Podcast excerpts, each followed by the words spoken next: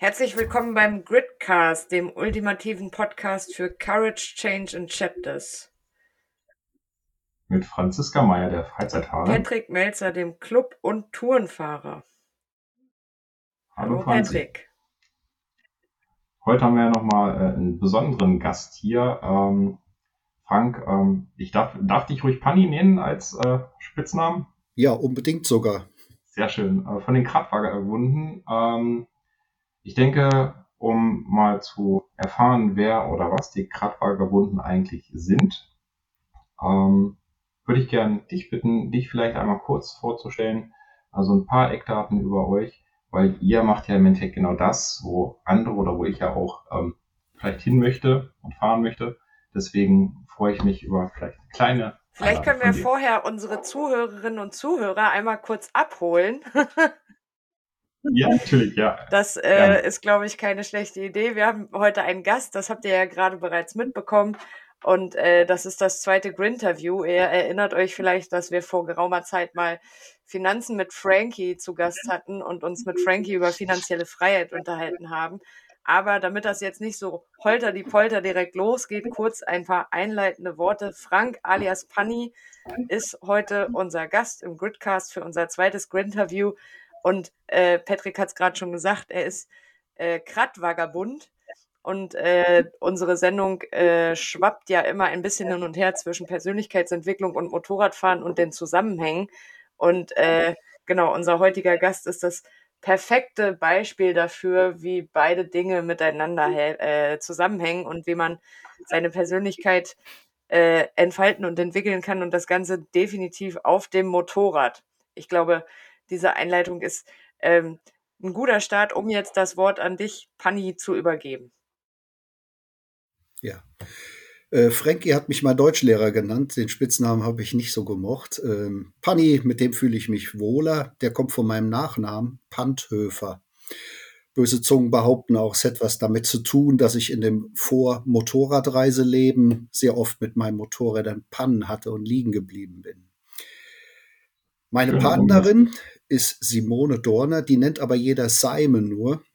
Und wir beide zusammen sind vor, jetzt muss ich mal nachrechnen, 13 Jahren ungefähr auf Weltreise gegangen. Das war damals gar nicht als Weltreise gedacht, aber das wäre jetzt noch eine Geschichte für sich, auf die wir vielleicht später noch kommen. Jedenfalls haben wir uns damals überlegt, zu diesem Anlass, da muss doch auch ein würdevoller Name her und haben uns für die Krattvagabunden entschieden. Krat ist vielleicht ein Wort, das vielen nicht geläufig ist, die nicht in der Szene sind. Das ist eigentlich eine amtliche Kurzform für Kraftrad und ein antiquiertes Wort. Also Kraftrad, denke ich, erschließt sich. Und hin und wieder wird schon mal gemutmaßt, dass wir da irgendwie im ewig gestrigen oder rechten Spektrum äh, verankert wären. Damit hat das überhaupt nichts zu tun. Ich habe einfach ein Fable für antiquierte Wörter, die ich dann teilweise auch ironisch leicht falsch benutze. In dem Fall ist es korrekt benutzt und es hat was mit Motorrad zu tun. Und Vagabund, das kommt daher, dass wir letztendlich dann dreieinhalb Jahre unterwegs waren und keinen festen Wohnsitz hatten in der Zeit.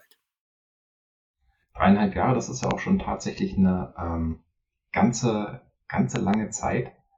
Ähm, du hast gerade gesagt, ihr, das war gar nicht als Weltreise geplant oder war nicht ursprünglich mal. Also wie kommt man eigentlich auf so eine Idee? Also so, so loszufahren? Ja. Wir hatten beide ganz normale Berufe als Angestellte. Meine Freundin die Simon war Floristin und ich habe in einer leitenden Position in der Investmentfondsbranche in Luxemburg gearbeitet. Und wir hatten ein Freizeitleben, das sehr konträr dazu war. Wir waren in der Punkrock-Szene auf Rockertreffen, haben viel gefeiert. Und wahrscheinlich wie so manch andere auch, wenn wir gut einen Sitzen hatten, dann sind wir ganz mutig mit dem Finger auf der großen Weltkarte bei uns im Schlafzimmer gefahren oder haben in der Kneipe große äh, Sprüche gekloppt mit irgendwann, dann mache ich das mal. Aber das war wirklich so nebulös irgendwann.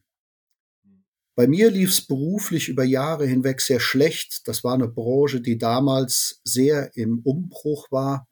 Ich bin dreimal mit meinen Abteilungen oder Geschäftsbereichen outgesourced worden, also salopp gesagt, verkauft worden an ein anderes Unternehmen wieder. Und das ist vor allen Dingen, wenn man der Ranghöchste bei dem Deal ist, eine sehr unangenehme Sache.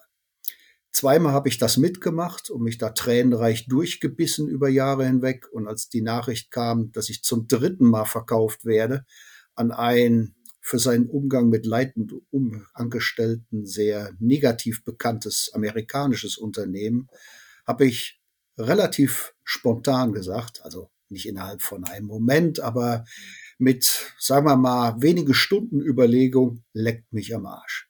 Ich hätte einfach endgültig genug davon.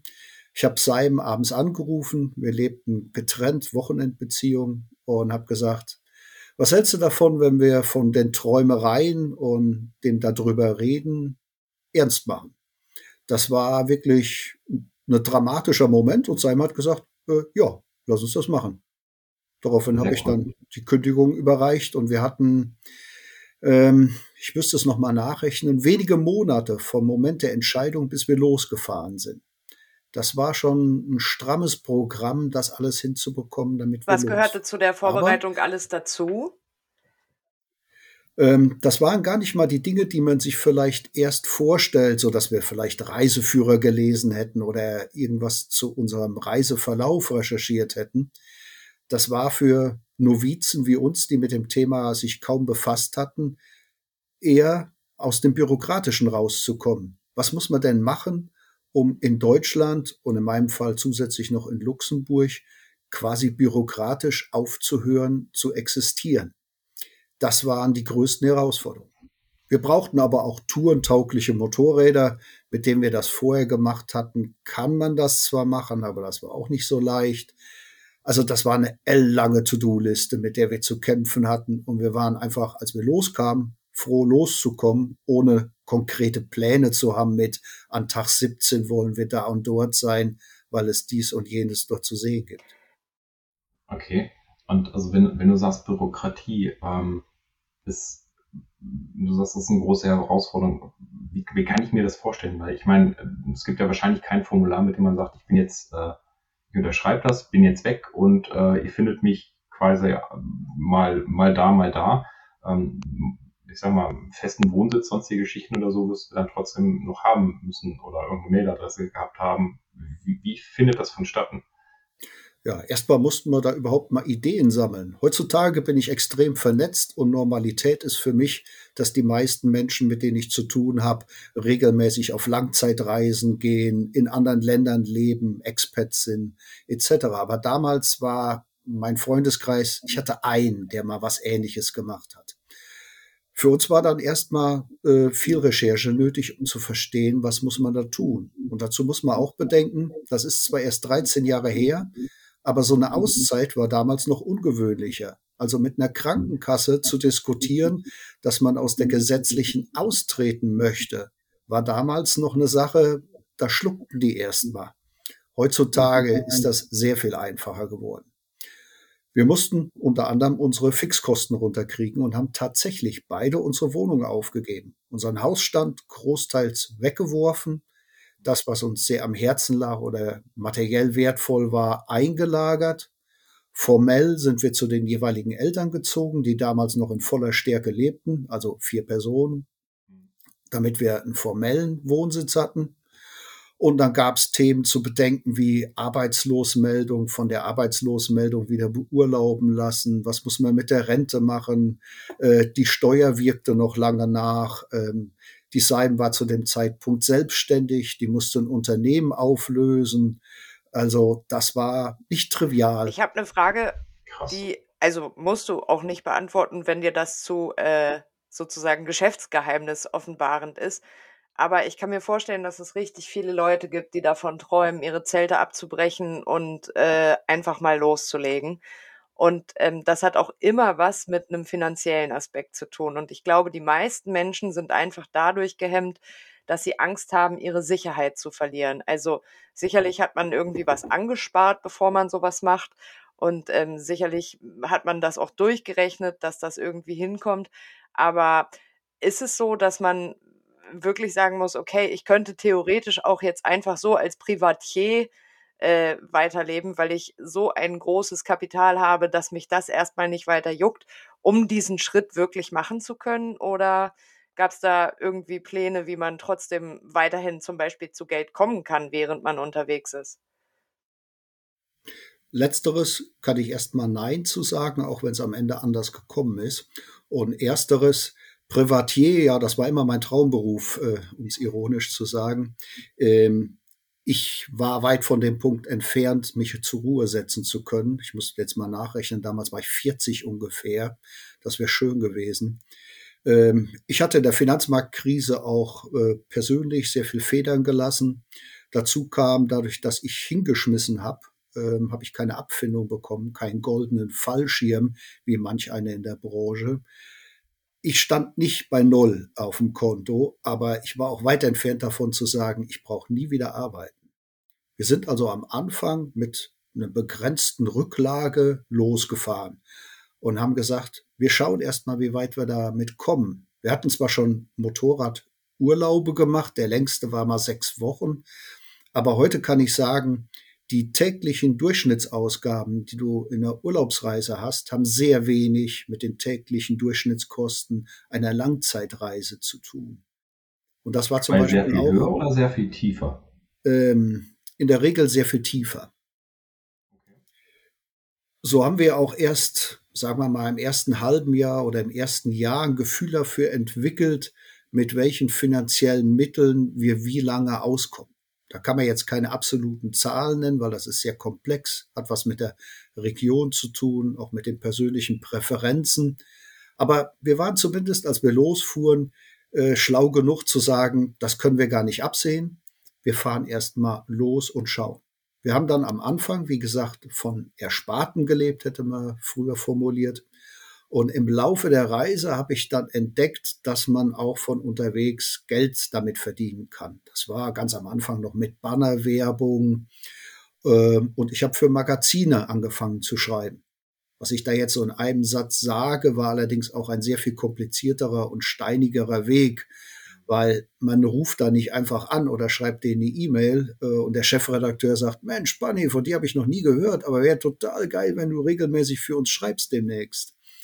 Also das hat lange gedauert, bis ich da im Sattel war und damit verdient man auch nicht das große Geld.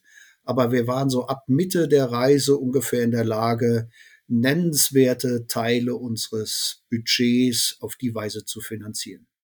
Habt ihr euch denn stark eingeschränkt? Also habt ihr sehr, sehr sparsam gelebt unterwegs? Habt ihr euch Prioritäten gesetzt, was ihr euch gönnen wollt und wo ihr verzichtet? Ja, in der Tat. Allerdings würde ich das nur bedingt als eingeschränkt äh, sehen.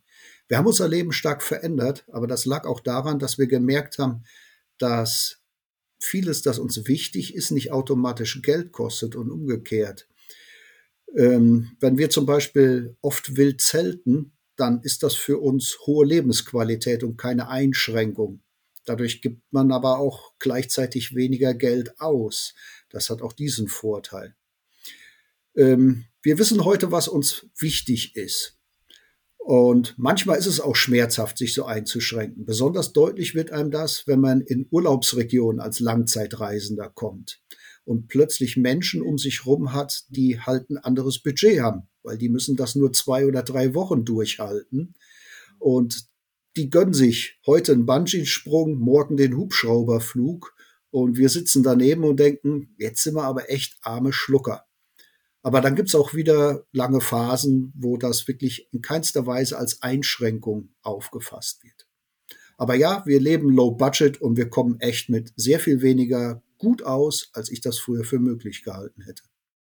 Wie, wie fühlt sich das eigentlich an? Also ich meine, es ist ja schon eine Differenz zu dem Leben, was ihr vorher gehabt habt, zu dem, was ihr dann ähm, über, über die Zeit gelebt habt. Und ich könnte mir vorstellen, dass ihr das jetzt ja auch ähm, noch weiterlegt. Also ich glaube, dass dass man legt das ja nicht einfach ab. Das ist eine Erfahrung, die einen wahrscheinlich bis zum Ende seines Lebens einen begleitet. Ähm, aber, aber wie fühlt sich das an? Das ist ja eine Veränderung, die man da durchmacht.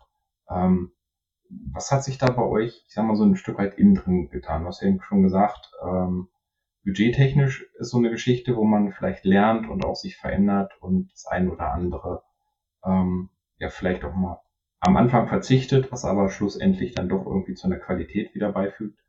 Ähm, daher die Frage, wie, verändert sich dann das Verhalten das Fühlen dabei bei solchen Sachen? Da gibt's ein äh, Begriff, den ich sehr mag, die innere Reise. Ich hatte da vorher schon von gehört und war recht ungeduldig auf Ergebnisse, als wir losfuhren. Und es passierte eigentlich gar nichts. Das hat mich erstmal enttäuscht. Dann habe ich das gedanklich ad acta gelegt gehabt, lange Zeit.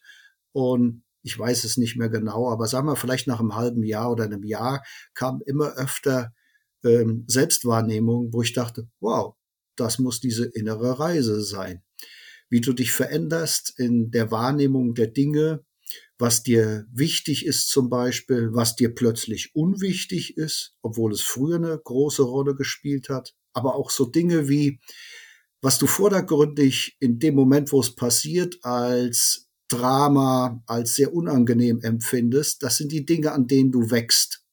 Diese innere Reise, die wird nicht befeuert durch angenehmes und bequemes, weil du irgendwo am Strand liegst und auf einen tollen Sonnenuntergang guckst, sondern diese innere Reise bekommt die Energie oder die Motivation meistens aus Problemen. Und mit jedem Problem, das man meistert, auch wenn es im ersten Moment vielleicht eine Dimension hatte, wo du dachtest, scheiße, das kriege ich niemals hin, hast du mehr Selbstbewusstsein nicht nur das gleiche Problem nochmal wieder hinzubekommen, sondern du weißt, ich habe jetzt in den letzten Monaten oder Jahren zigmal vor Bergen gestanden, die ich alle erklommen habe. Also was soll denn im Leben noch auf mich zukommen, was ich nicht schaffe? Es ist jetzt ein bisschen sehr stark formuliert, aber man gewinnt ein gesundes Selbstbewusstsein, sich mit jeglicher Art von Problemen auseinandersetzen zu können und sie auch Wie zu war das denn, bevor ihr losgefahren seid? Also ihr habt du hast dann berichtet, äh, wenige Monate zwischen der Entscheidung und dem tatsächlichen Losfahren gehabt. Was war da eure größte Angst und wie habt ihr es geschafft, die Entscheidung trotzdem zu treffen? Also diese Angst, die da sicherlich irgendwo war, zu überwinden? Ähm, wir hatten auch Ängste oder Bedenken, die haben aber in meiner emotionalen Wahrnehmung eine geringe Rolle gespielt. Ich bin einer, der sich sehr konstruktiv ablenken kann. Ähm, für mich war das einfach das Abarbeiten der To-Do-Liste. Da waren organisatorische Herausforderungen zu schaffen. Da hatte ich ein Grinsen im Gesicht. Das ist so mein Ding. Da hat man auch Emotionen an Seite geschoben, wie das zum Beispiel wird, wenn man von Familie oder Freunde getrennt wird. Ähm, wo wir am größten Bedenken zu hatten, war, wir haben bis dato in einer Wochenendbeziehung gelebt und haben die Zeit, die wir gemeinsam verbracht haben, an den Wochenenden auch extrem intensiv gelebt. Wir haben richtig Gas gegeben, egal ob beim Motorradreisen oder beim Feiern. Aber das ist eine andere Art von Beziehung. Man hat Pause voneinander, kann Luft holen und lebt dann für eine begrenzte Zeit sehr intensiv miteinander. Das ist förderlich für die meisten Beziehungen. Und jetzt sind wir ins Extrem umgeschlagen mit dieser Langzeitreise. Wir waren plötzlich 24 Stunden am Tag, sieben Tage die Woche auf engstem Raum zusammen. Das war uns vorab zumindest schon mal ansatzweise als die größte Herausforderung klar. Du hast keine Freiräume mehr. Du kannst nicht, wenn du dich über vielleicht sogar nur eine Lappalie hochgeschaukelt hast, sagen, Schatz, ich gehe jetzt mal in den Keller, in meinen Hobbyraum oder du hast ja gleich dein wöchentliches Treffen mit deinen Freundinnen, dann reden wir morgen noch mal in Ruhe drüber. Das ist wirklich sehr schwierig.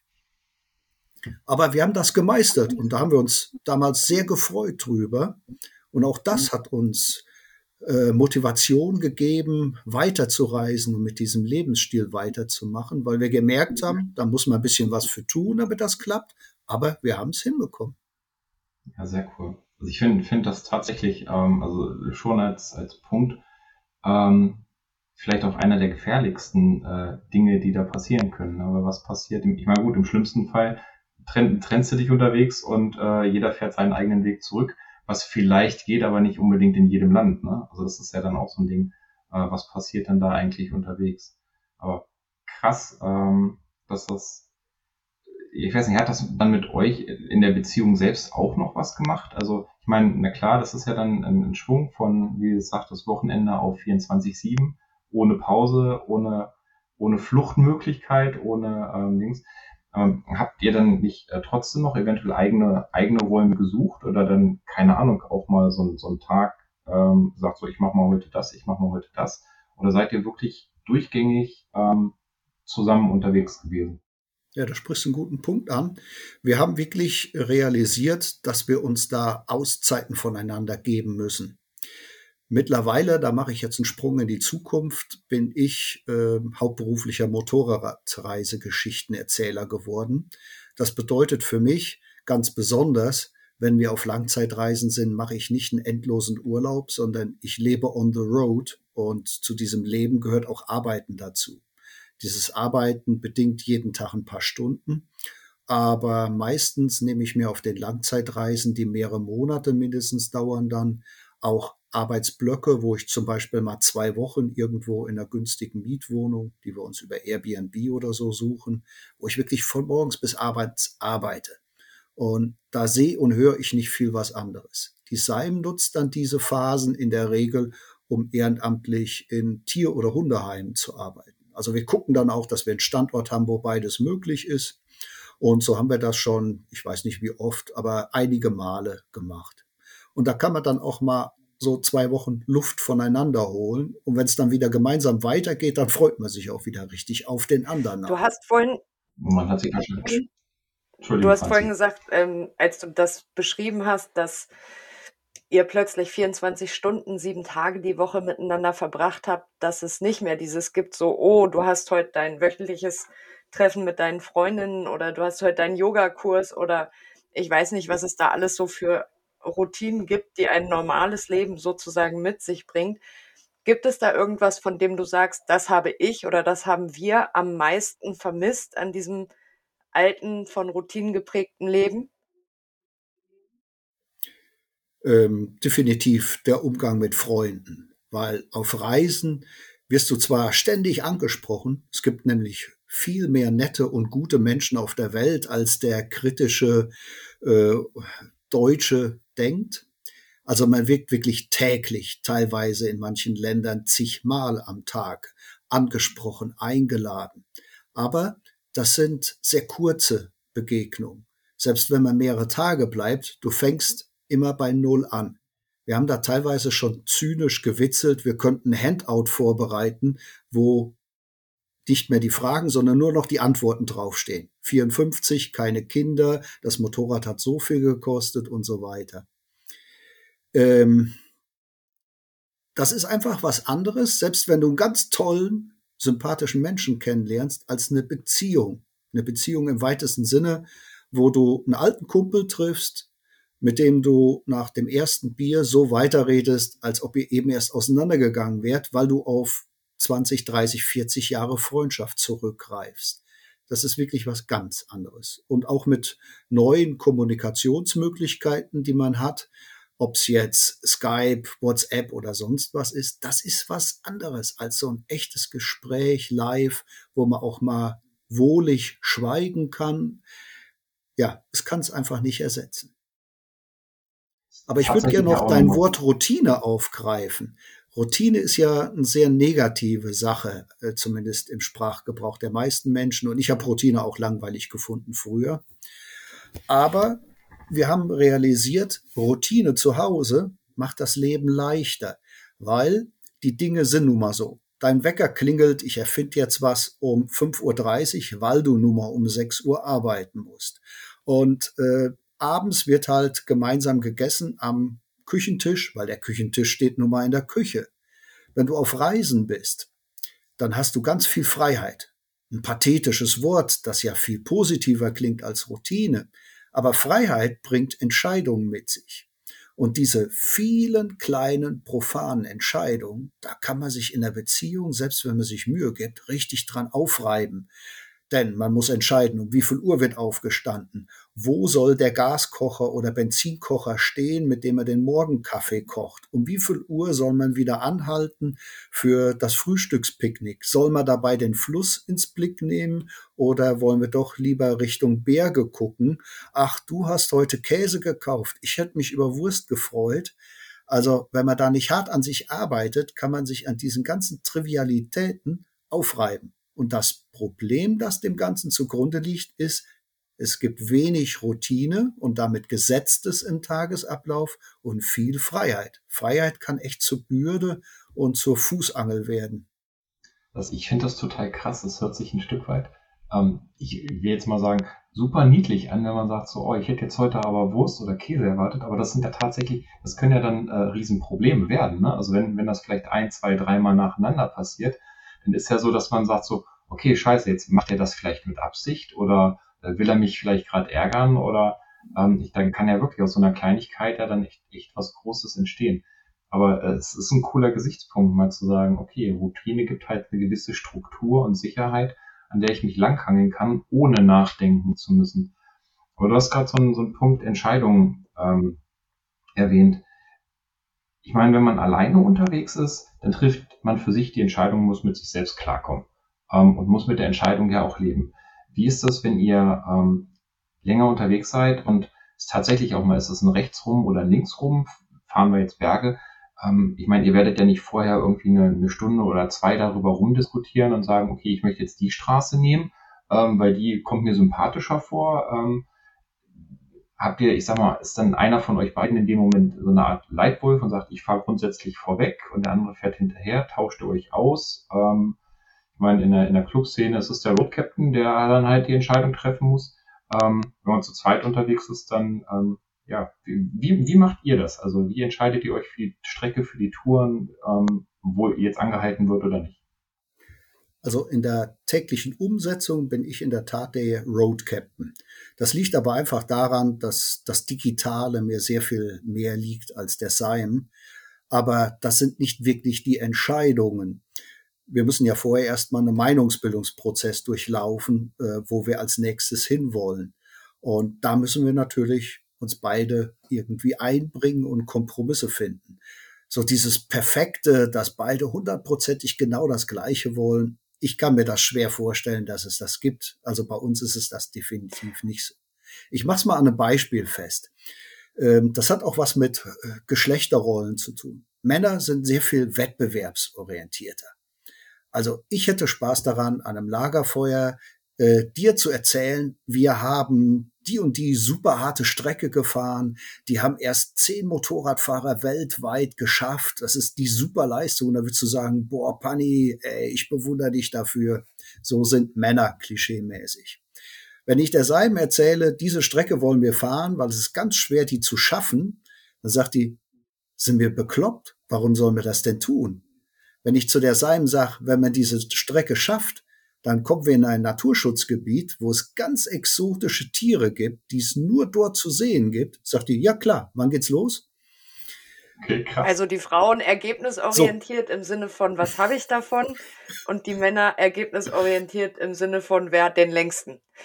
Ähm, ja. Aber also was mir dazu gerade noch, wir reden jetzt ja schon irgendwie eine halbe Stunde über eure Abenteuer und eure Reisen und mir fehlt ein elementarer Punkt, wenn ich jetzt mich auch mal in die Zuhörerschaft reinversetze, als ihr vor 13 Jahren diese Entscheidung getroffen habt und euch, ihr werdet euch ja für die, für diese erste Route äh, Eckpunkte überlegt haben.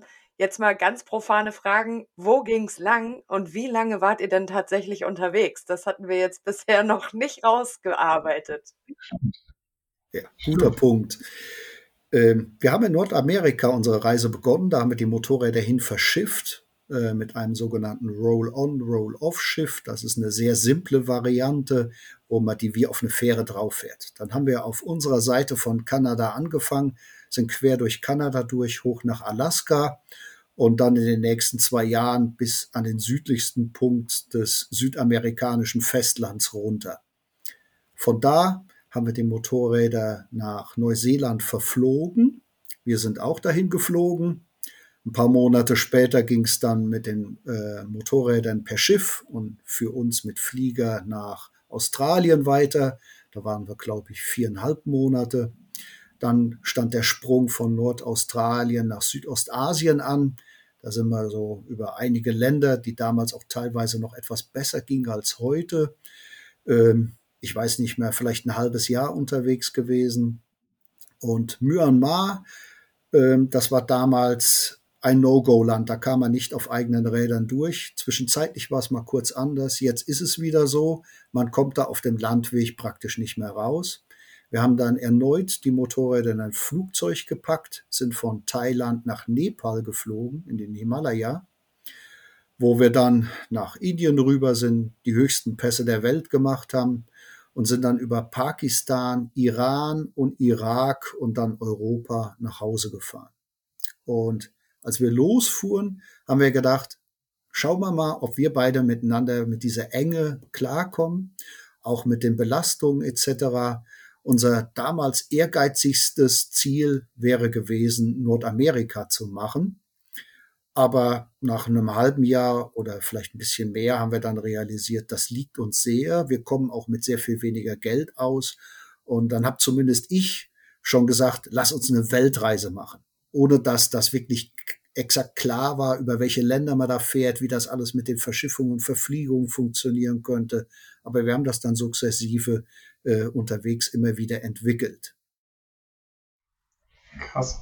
Also und ähm, das waren jetzt dann, wie, wie lange war die Zeit jetzt nochmal ähm, und, und wie viel Kilometer gesamt? Also wenn wir jetzt mal so in diesen Männer, wie hatte Franzis gerade so schön gesagt, diesen kleinen Schwanzvergleich, äh, nein, also erzähl mal, ähm, einfach nochmal ein paar Eckdaten. Also wie lang war es, wie viele Kilometer, ähm, Länder, ähm, wie viele waren es am Ende? Habt ihr das durchgezählt? Also ich könnte für, für die ähm, Bücher habt ihr das sicherlich einmal durch, durchgezählt, was es dann am Ende auch war. Ähm, also die, äh, wie heißt es so schön, Zahlen, Daten, Fakten. Ja. 183.475 äh, Kilometer, eine Zahl, die ich nicht mehr vergesse, die haben wir auf der Uhr gehabt. Und dann hört die Statistik bei mir schon fast auf, obwohl ich jemand bin, der da ein echtes Fable für hat. Aber ich bin überrascht. Ich weiß nicht, wie viele Länder wir gemacht haben. Weil in Kilometern oder solchen Fakten kann man so ein Erlebnis und so eine Erfahrung wirklich sehr schlecht fassen. Das ist höher, was so ein Köder, um Leute dafür zu interessieren. Ähm, dreieinhalb Jahre waren wir unterwegs. Das wäre noch eine Eckdate, äh, Datum, das noch interessant wäre. Mir fallen da. Aber. Entschuldigung. Ja. Franzi, ich, Franzi, bin, sag. ich bin super fasziniert. Ich bin auch jemand, der gerne reist, aber halt eher auf dem konventionellen Weg. Also buche mir einen Flug und habe einen Rucksack auf und gucke dann, was passiert, aber das alles im Rahmen von bis zu vier Wochen. Und als du eben Alaska sagtest, habe ich einfach auch wundervolle Erinnerungen dran, äh, so die Bucht von Haines und so weiter und so fort. Das sind einfach ganz, ganz tolle Sachen.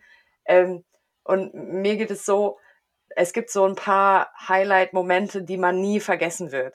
Also, und das sind manchmal Kleinigkeiten. Ich weiß, in Haines, Alaska, da ist so ein kleines Café, da habe ich den besten Chai Latte der Welt getrunken. Und ich habe nie wieder einen so leckeren Chai Latte getrunken. Das klingt jetzt irgendwie ziemlich tussihaft, aber am Ende des Tages wird das ein ganz normales Getränk gewesen sein. Aber diese ganze Umgebung und der Blick, den man dabei genossen hat und all das hat ja Einfluss. Und deswegen komme ich zu der Frage, was waren für euch die, die größten Glücksmomente? Also die Momente, wo dir das Herz höher schlägt und wo du sagst, das werde ich nie wieder vergessen. Ja.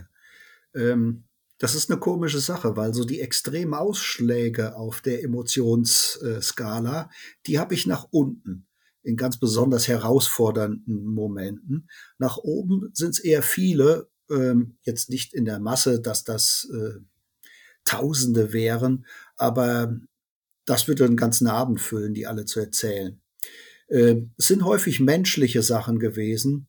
Äh, Im Irak zum Beispiel der extrem untouristisch ist, um es noch vorsichtig zu sagen, haben wir in einem kleinen Dorfladen ein paar Sachen gekauft und ein kleiner Junge, der stand an der Kasse und hat uns abkassiert. Und als wir dann im Schatten die Erfrischung getrunken haben und den Snack gegessen haben, kam ein alter Mann in traditioneller Kleidung an und sagte, ich weiß gar nicht mehr in welcher Sprache, ob auf Deutsch wahrscheinlich nicht, aber Englisch, ähm, sagte, er hätte mitbekommen, dass wir aus Deutschland wären und wir wären Gäste seines Landes und selbstverständlich würde er dann kein Geld von uns nehmen und gab uns das Geld wieder zurück. Solche Momente haben wir wirklich einige gehabt in manchen Ländern, denen man es gar nicht zutraut, viel öfter übrigens noch. Aber da sind auch so Sachen bei, und da schlage ich fast wieder einen Bogen zu dem, was wir eben gesagt haben. Für mich war ein ganz erhabener Punkt, den höchsten mit dem Motorrad befahrbaren Pass äh, zu erreichen, der nicht der ist, äh, von dem die meisten es glauben, dass es wäre. Das wäre für mich dann so eine ganz besondere persönliche Befriedigung, weil da wochenlange Arbeit auch recherchemäßig vorausgegangen war. Es war nicht einfach dahin zu kommen und du denkst, yo, geil, das haben wir hinbekommen. Krass du hast gerade gesagt, ähm, meistens sind dir die ähm, die Ausschläge nach unten irgendwie im, im Kopf geblieben. Also was, was war da so das ähm, härteste oder so das, das äh, Negativste, was du erlebt hast, wo du gesagt hast, das, das bleibt hängen oder das hat vielleicht auch ein Stück weit den Blick verändert, ähm, wie man den einen, die eine oder andere Sache sieht? Hm. Ähm, ja, wir hatten mal sehr großen Ärger mit der Rockerszene in Brasilien, was man jetzt nicht verallgemeinern kann. Das war eine Verkettung von sehr unglücklichen Umständen, aber da mussten wir Brasilien sehr schnell verlassen. Ich will die Geschichte hier nicht ausbreiten. Ähm, aber da hatten wir echt Muffensausen damals. Das war wirklich eine ganz unglückliche Konstellation. Ähm, sag mir bitte nochmal die Frage, ich habe gerade den Faden glatt verloren. Also was, was so die, ähm, ja, was vielleicht den, den Blick auch verändert hat. Ähm, also sprich, gibt es, gibt es ein Negativerlebnis, vielleicht auch ein Positiverlebnis, wo man sagt, ah, okay, ah, ja. ich habe die Welt vorher so gesehen und jetzt sehe ich sie anders. Ähm, okay. Ähm, das sind dann eher die vielen kleinen Sachen, ähm, wo wir auf der Welt mal Alternativmodelle zum Deutschen kennengelernt haben. Ich hatte eben erwähnt, wir kommen aus der Punkrock-Szene. Das ist eine sehr regierungs- oder gesellschaftskritische Subkultur, wo man glaubt, ganz anders zu sein als der typisch Deutsche. Aber unterwegs haben wir dann mal gemerkt, dass in Deutschland sehr viel mehr gut ist, als wir auch der normale Deutsche das bereit ist zuzugeben. Wir sind in Deutschland tendenziell immer kritisch und nörgeln an den Dingen rum so ein Nationalismus, der aber auch beinhaltet zu sagen, in unserem Land ist etwas gut, der ist in Deutschland total verpönt. Und dadurch, dass wir gereist sind und gesehen haben, hier ist der Umweltschutz total schlecht, hier sind Frauenrechte äh, fast unbekannt oder die soziale Absicherung ist in diesem Land katastrophal, die haben uns die Augen geöffnet, wie gut es doch ist, in Deutschland zu leben. Und seither leben wir phasenweise in Deutschland. Und wenn wir das machen, in Deutschland leben, sind wir sehr viel zufriedener geworden, als wir das früher waren. Hast du mal die Erfahrung gemacht? Ich erinnere mich jetzt gerade, man assoziiert das ja eigentlich immer alles mit seinen eigenen Geschichten. Ich war dieses Jahr auf Kuba, ähm, dass Dinge, wo ich als Deutscher glaube, okay, ja, weiß nicht, da ist vielleicht noch ein bisschen Sozialismus, aber das ist eigentlich gar nicht mehr so schlimm, dass Zustände auf der Welt in Wirklichkeit auch viel schlimmer sind, als wir sie äh, in Deutschland so erzählt bekommen, sage ich mal, von den Medien oder wem auch immer. Also dass Zustände entweder viel, viel schlimmer sind, als man unter Allgemeinwissen versteht oder weiß, oder viel, viel besser? Ähm, es ist immer noch mal eine Sache, ob man was abstrakt in den Nachrichten mitbekommt ähm, und sagt, ja, ist ja echt schade für die da, oder ob man das persönlich sieht die Seim würde da jetzt zustimmen, der gehen vor allen Dingen Tierschicksale immer sehr ans Herz. Und da haben wir wirklich Sachen gesehen, das würde man auch alles gar nicht in den Medien zeigen, weil es einfach zu krass wäre. Ähm, ich persönlich nehme eher die andere Seite stark wahr. Medial werden schon klare Feindbilder aufgebaut. Damit will ich nicht sagen, das ist unwahr, was in den Medien dargestellt wird, aber ähm, tendenziell ähm, typisches Beispiel wäre der Iran für mich. Das ist ein Land, das durch sein Regime ein sehr negatives Image hat. Wir nehmen das halt auch über das äh, Regime und was das Regime tut, wahr. Aber der Iran gilt unter Motorradfernreisenden als eins der besten Länder zum Motorradreisen. Oder sagen wir mal, galt bis vor einem halben Jahr. Das ist jetzt auch aktuell sehr schwierig geworden. Aber es ist jedenfalls was ganz anderes, was du vor Ort erlebst, als das, was du medial vorher aufgenommen hast, selbst wenn du halbwegs kritisch an die Sache rangegangen bist. Und solche Beispiele hatte ich doch einige, wo ich dachte, wow, das ist hier viel netter, die sind gar keine Arschlöcher oder die Amis sind gar nicht so ungebildet und stereotyp. Ach, die Liste könnte man wirklich gut verlängern wo die Dinge eigentlich besser waren, als ich es erwartet. Ich glaube, es gibt beides, oder? Also ich habe auch Amis kennengelernt, wo man wirklich gesehen hat, ja, okay, also ich glaube, Klischees gibt es, weil teilweise Menschen sie erfüllen, was aber nie bedeutet, dass es auch das Gegenteil gibt. Also ich glaube, man kann immer ganz gut beide Erfahrungen machen. Und das Wichtige ist, dass man diese Erfahrungen halt selber macht, weil nur was man selbst erlebt hat, kann man auch selbst beurteilen. Um mal kurz auf dieses konkrete Beispiel mit den Amis einzugehen. Ähm, der stereotype äh, Amerikaner, der ignorant und ungebildet ist, der lebt eher tendenziell in großen Städten, vor allen Dingen, wenn es um äh, die geringe Bildung geht, weil da leben nun mal die unterdrückten Minderheiten. Wenn wir aber auf dem Land unterwegs sind, dann ist das schon wieder was ganz anderes. Wir waren gerade erst wieder sechs Monate da drüben und wir fahren nicht freiwillig in eine große Stadt. Deswegen sehen wir keine äh, bildungsfremden Menschen in dem Sinne, die benachteiligt von der Gesellschaft sind. Äh, und wer spricht uns denn an? Nicht der Ignorant, sondern uns spricht derjenige an, der sagt, ey, Motorradfahren finde ich voll geil, ich war selber schon öfter in Europa. Da kann ich eine lustige Anekdote erzählen. Auf der Weltreise haben wir eine vier Generationen Familie gesehen, die Urlaub auf dem Campingplatz machte, wo wir für eine Nacht waren. Und der älteste war ein texanischer Opa, Latzhose, der sah so richtig klischeemäßig aus. Und dann schlenderte der irgendwann zu uns rüber und legte auch mit stark grollenden eher los. Na, wo kommt ihr denn her? Und wir blieben höflich, aber waren voreingenommen und sagten zu ihm, das kennst du eh nicht. Und er sagt, er versucht's doch mal. Und dann haben wir gesagt, ja, wir kommen aus Köln. Und dann sagt er, Köln, finde ich total geil. Da ist mir ruckzuck in Maastricht und der Dom, der hat mir immer super gefallen. Wir haben den angeguckt und haben gesagt, als nächstes fragt er uns, aus welchem Viertel in Köln wir kommen und sagt, ja, da war ich auch schon öfter. Es sind halt nicht die typischen Amerikaner oder auf der Welt die typischen Menschen, sondern meistens die liberalen Weltoffenen, mit denen man spricht, weswegen man dann allerdings auch, muss man sagen, ein verzerrtes, unrepräsentatives Bild. Da gebe ich dir zu 100 Prozent recht. Ich hatte tatsächlich eine Erfahrung in die andere Richtung, auch wo wir bei lustigen Anekdoten sind. Das war auf der Reise äh, nach Alaska. Wir saßen in Haines und da war ein Ehepaar aus Florida. Er war schon fast 80, sie war in die 60 und die haben im Sommer so, die hatten vier Wooden Cabins in Haines da, die sie als Camping betrieben haben. Und äh, im Alaska Winter sind sie dann nach Florida wieder gegangen.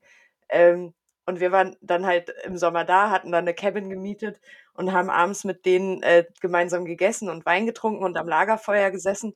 Und dann fragte mich dieser ältere Herr, und ich komme aus der Nähe von Wolfsburg, ob ich auch schon gelesen hätte, Trump hat heute den Volkswagen-Konzern gekauft. Und ich dachte, okay, hat er jetzt zu viel Wein getrunken oder äh, also was passiert hier gerade? Und dann war er ganz fanat. Das war 2018. Ja, und äh, jetzt geht's richtig los und jetzt übernehmen wir wirklich die Weltherrschaft. Und heute hat Trump 100 Prozent der Anteile von Volkswagen gekauft. Und äh, das war das war wirklich so ein Moment, wo ich dachte, krass, was denkt er, wo, wo ich herkomme, wo, wie, wie wir leben, dass man das jetzt einfach so kaufen könnte. Also man erlebt schon witzige Sachen und eigentlich hatte ich die auch so als liberal und gebildet wahrgenommen, aber das war tatsächlich, der war da fest von überzeugt. Der ließ sich davon auch nicht abbringen. Ja. Krass. Ähm, ich würde gerne mal so einen kleinen, kleinen Bogen spannen, weil wir jetzt tatsächlich ja schon ähm, einiges über das Unterwegssein und ähm, die Erlebnisse dort hatten. Mich würde tatsächlich auch nochmal interessieren, wie ist denn eigentlich das Zurückkommen? Also dreieinhalb Jahre ähm, zu zweit auf dem Motorrad, 24-7 mit Wildcampen, mit äh, vielleicht auch dem einen oder anderen Unfall, der einen oder anderen Reparatur, dem einen oder anderen Ärgern, ähm, sorgt ja auch dafür, dass man für sich, behaupte ich jetzt einfach mal, in, in eine Art Lebensart zurechtfindet. Das, man gewöhnt sich da ja dran. Das ist ja ganz anders, wie es vorher war. Und jetzt kommt man nach dreieinhalb Jahren zurück und äh, vielleicht erstmal da bei, ähm, bei den Eltern, die, wo man gemeldet ist, kommt man vielleicht als Anreise äh, hin und dann ist man wieder da. Wie war das für euch? Also, ich meine, das ist ja dann, kommt Bürokratie, da kommt vielleicht eine alte Routine, da kommen vielleicht die alten Freunde um die Ecke, die sagen, oh, hey, cool, dass ihr wieder unterwegs äh, hier seid. Ähm, wie war das Eingewöhnen? Also, ich meine, habt ihr euch, äh, ich sag mal, wie Migranten gefühlt in dem Moment? Nee, das waren wir wahrscheinlich nicht, weil wir hatten ja noch Vorwissen, aber es war dennoch eine sehr große Herausforderung. Wir hatten vorm Zurückkommen mehr Schiss als damals vorm Losfahren. Am Ende hat sich diese Heimkehrphase ambivalent dargestellt. Sie war aber jedenfalls eine sehr spannende Sache und das war für mich auch Anlass, in dem zweiten der beiden Bücher, die ich über die Weltreise geschrieben habe, dem breiten Raum unter dem Stichwort Resozialisierung einzuräumen. Ja, ist etwas übertrieben, aber trifft es dennoch wie das war für uns. Wir mussten da in vielerlei Beziehungen umdenken. Im sozialen Umgang, weil wir waren ja nur noch an Eintagesbeziehungen gewöhnt. Aber natürlich hatten wir auch riesige bürokratische Hürden zu nehmen. Denn genauso wenig wie unser System von der Krankenkasse über die Rente, über Arbeiten nicht vorsieht, dass jemand sich da rauslöst, gibt es auch nicht den Fall, dass jemand eine Lücke hat und wieder rein will. Ein typisches, sehr krasses Beispiel, was uns damals viel äh, Frust bereitet hat, war eine Wohnung zu finden. Wir wollten wieder nach Köln ziehen und in Köln gibt es fast nur gewerbliche Vermieter, die haben Angst vor schlechten Mietern. Deswegen ist es Standard und zwar wirklich nahezu unumstößlicher Standard, dass diese kommerziellen Vermieter drei Gehaltsbescheinigungen verlangen. Jetzt waren wir aber die letzten dreieinhalb Jahre auf Reisen gewesen. Es war kein Problem für uns, Arbeit zu finden wieder. Ähm, aber jeder Vermieter sagte, nee, dann brauchen Sie gar nicht zum Versichtigungstermin kommen. So gebe ich Ihnen keine Wohnung. Ähm, wir hatten auch noch ein paar andere äh, Herausforderungen zu meistern, aber schon in der, im letzten halben Jahr äh, unserer Reise baute sich das als großer schwarze Wolke an unserem Horizont auf. Und irgendwann haben wir gesagt, das begreifen wir nicht als beängstigendes Problem, sondern das nutzen wir jetzt auch als Chance und riskieren jetzt alles. Wir ändern beide unser Leben, speziell beruflich. Das war was, das hätten wir, glaube ich, vor der Reise mit unserer damaligen Lebenserfahrung gar nicht gewagt. Aber so haben wir dann beide komplett nochmal beruflich neu angefangen auf sehr unterschiedliche Weise, aber bei beiden war die Motivation im Hinterkopf, zukünftig dann auch ein ganz anderes Leben zu führen, wo wir phasenweise in Deutschland sind und phasenweise on the road.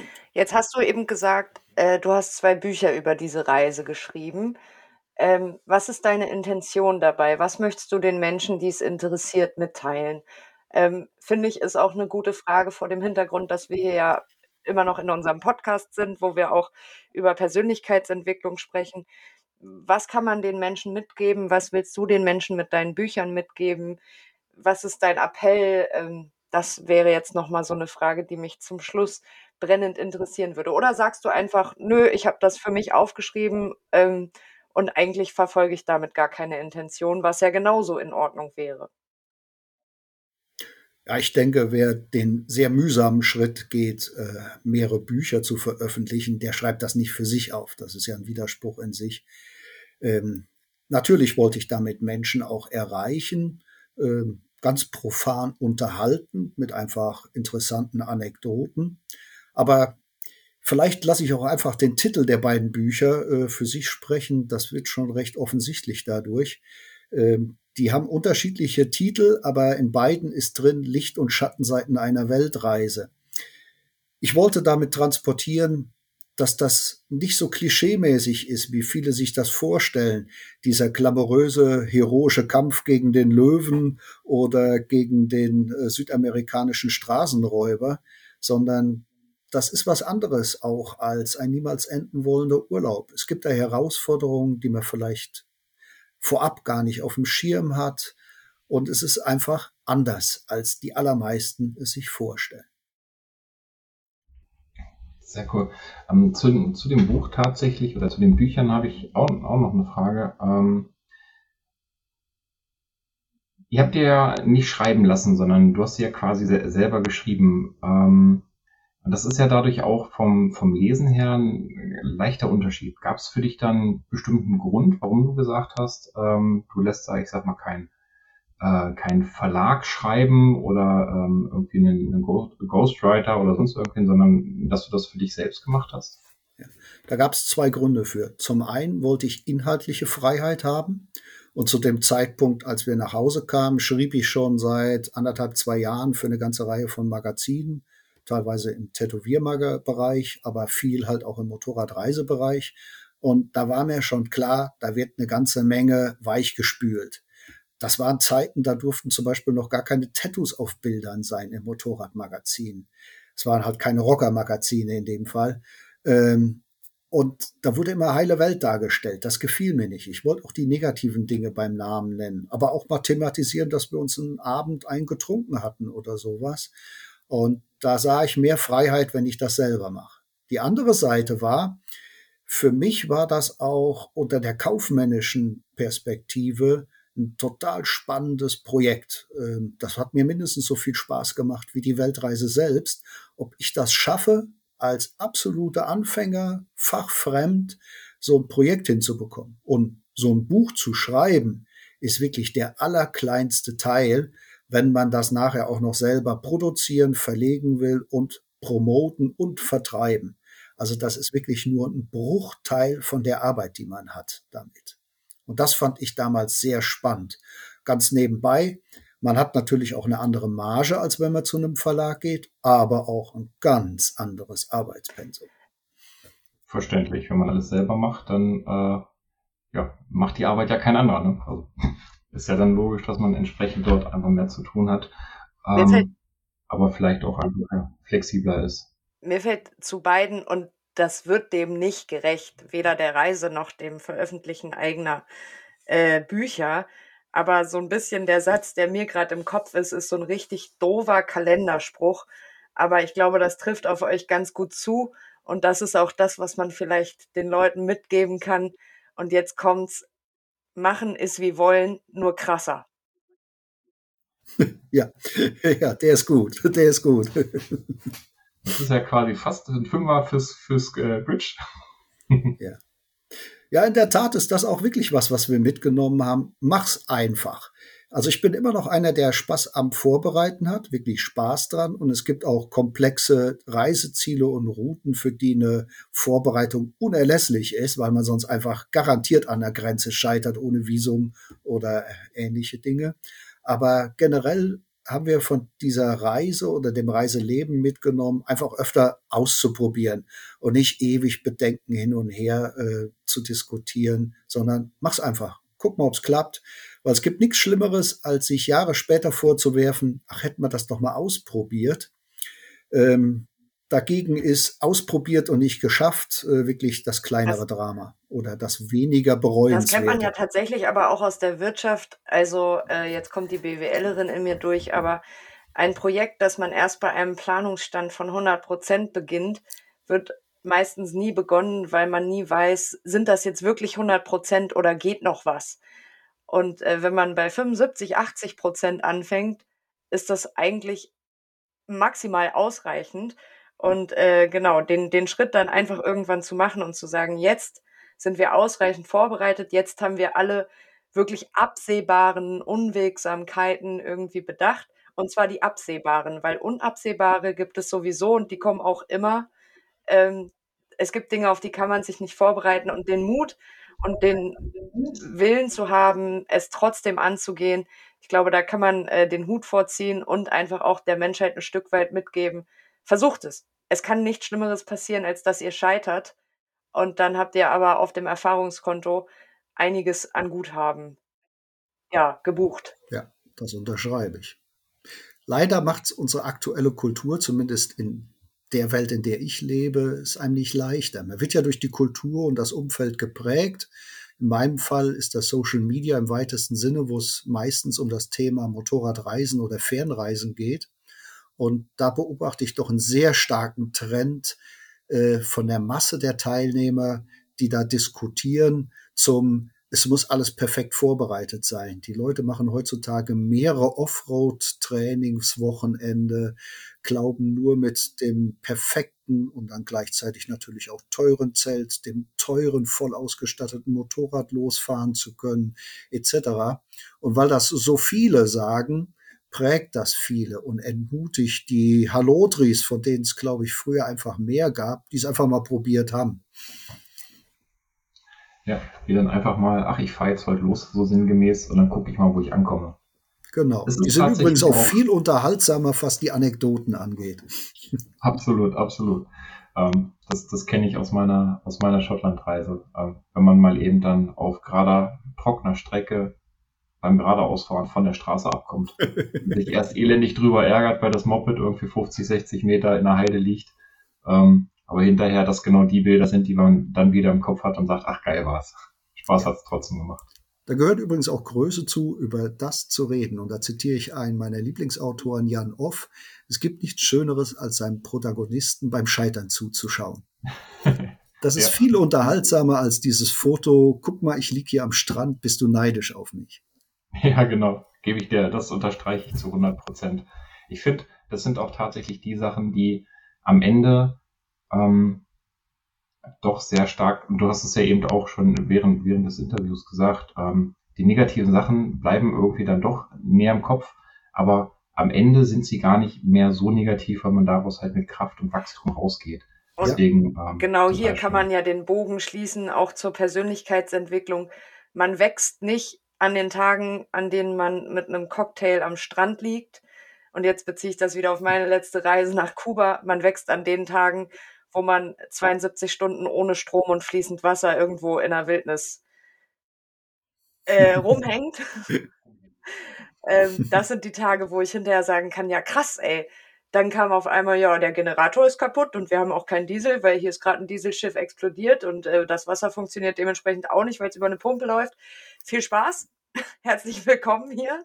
Und das sind ja auch die Geschichten, die man hinterher erzählt und das, was man wo man dann, wenn man in der Realität wieder angekommen ist, sagt, Alter, das war so krass. Und wir haben, wir haben Wege gefunden, damit umzugehen. Und wir haben wir haben das Beste draus gemacht. Und wir haben im Dunkeln eine mega Party gefeiert und gesungen, weil wir auch keinen Strom für Musik hatten. Und das sind die Geschichten, die einen prägen. Und dann hinterher zwei Tage am Strand, all inclusive, ja, aha, ja, das war entspannt, aber mehr auch nicht. Hm, stimme ich zu? So, ich denke, ähm, wir sind tatsächlich auch am, am Ende unserer Folge angekommen. Von daher äh, bin ich jetzt derjenige, der äh, dieses wunderschöne Gespräch, also ich könnte jetzt eigentlich noch Stunden, stundenlang wirklich äh, mich, mich weiter mit, mit dir unterhalten, beziehungsweise mit euch, ähm, weil ich das Thema, ähm, es ist ultra spannend und ich glaube, das kann noch viele, viele Abende füllen. Ähm, nichtsdestotrotz ist die äh, Folge am Ende. Und so bedanke ich mich bei dir, dass du äh, die Zeit gefunden hast, ähm, uns deine Erfahrungen oder eure Erfahrungen zu teilen. Und äh, freue mich schon auf die Veröffentlichung, Veröffentlichung dieses, äh, dieser Folge. Und ähm, an unsere Zuschauer, äh, Zuschauer, sei schon Zuhörerinnen, Zuhörer, wie immer, äh, lasst gerne ein Like da, ähm, kommentiert. Und äh, wenn Fragen sind, ich glaube, äh, Panni steht immer gerne zur Verfügung. Das haben wir jetzt nicht abgesprochen, aber ich glaube, ähm, wenn es äh, Reisebegeisterte gibt oder Fragen zum Buch, äh, könnt ihr natürlich gerne über uns oder direkt über krat-vagabunden.de den Kontakt suchen und äh, ihr findet einen ganz, äh, ja, wie sag ich, vorbildlichen Menschen. Also Hut ab vor dem, was ihr gemacht habt, jetzt auch immer. Und bevor in der Tat freue ich mich über Fragen. Äh, das war immer mein Selbstverständnis, dass man sich unter Motorradreisen oder Reisen allgemein gegenseitig hilft. Also keine Scheu, mich zu kontaktieren. Ich antworte wirklich. Okay, gern. ich wollte Panni eigentlich das letzte Wort überlassen. Jetzt hatte er das vorletzte und ich nehme das letzte. Wir nehmen heute auf, am 17. Dezember ist der Tag vorm vierten Advent. In einer Woche ist Heiligabend.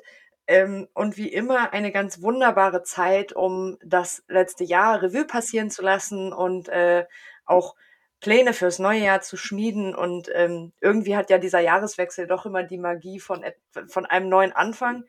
Ähm, und deswegen der Appell an euch, vielleicht hat euch diese Folge als kleines Weihnachtsgeschenk dazu inspiriert, ähm, nicht auf die 100 Prozent zu warten, sondern bei 75 loszulegen. Und wenn ihr Fragen habt, wendet euch an Panni. Und ähm, genau, ganz viel Spaß damit und äh, ganz viel Spaß auch mit den Überlegungen, die dadurch vielleicht in Gang gesetzt werden. Dann bis zum nächsten Mal. Bis dahin. Es war mir ein Vergnügen. Vielen Dank. Tschüss. Tschüss.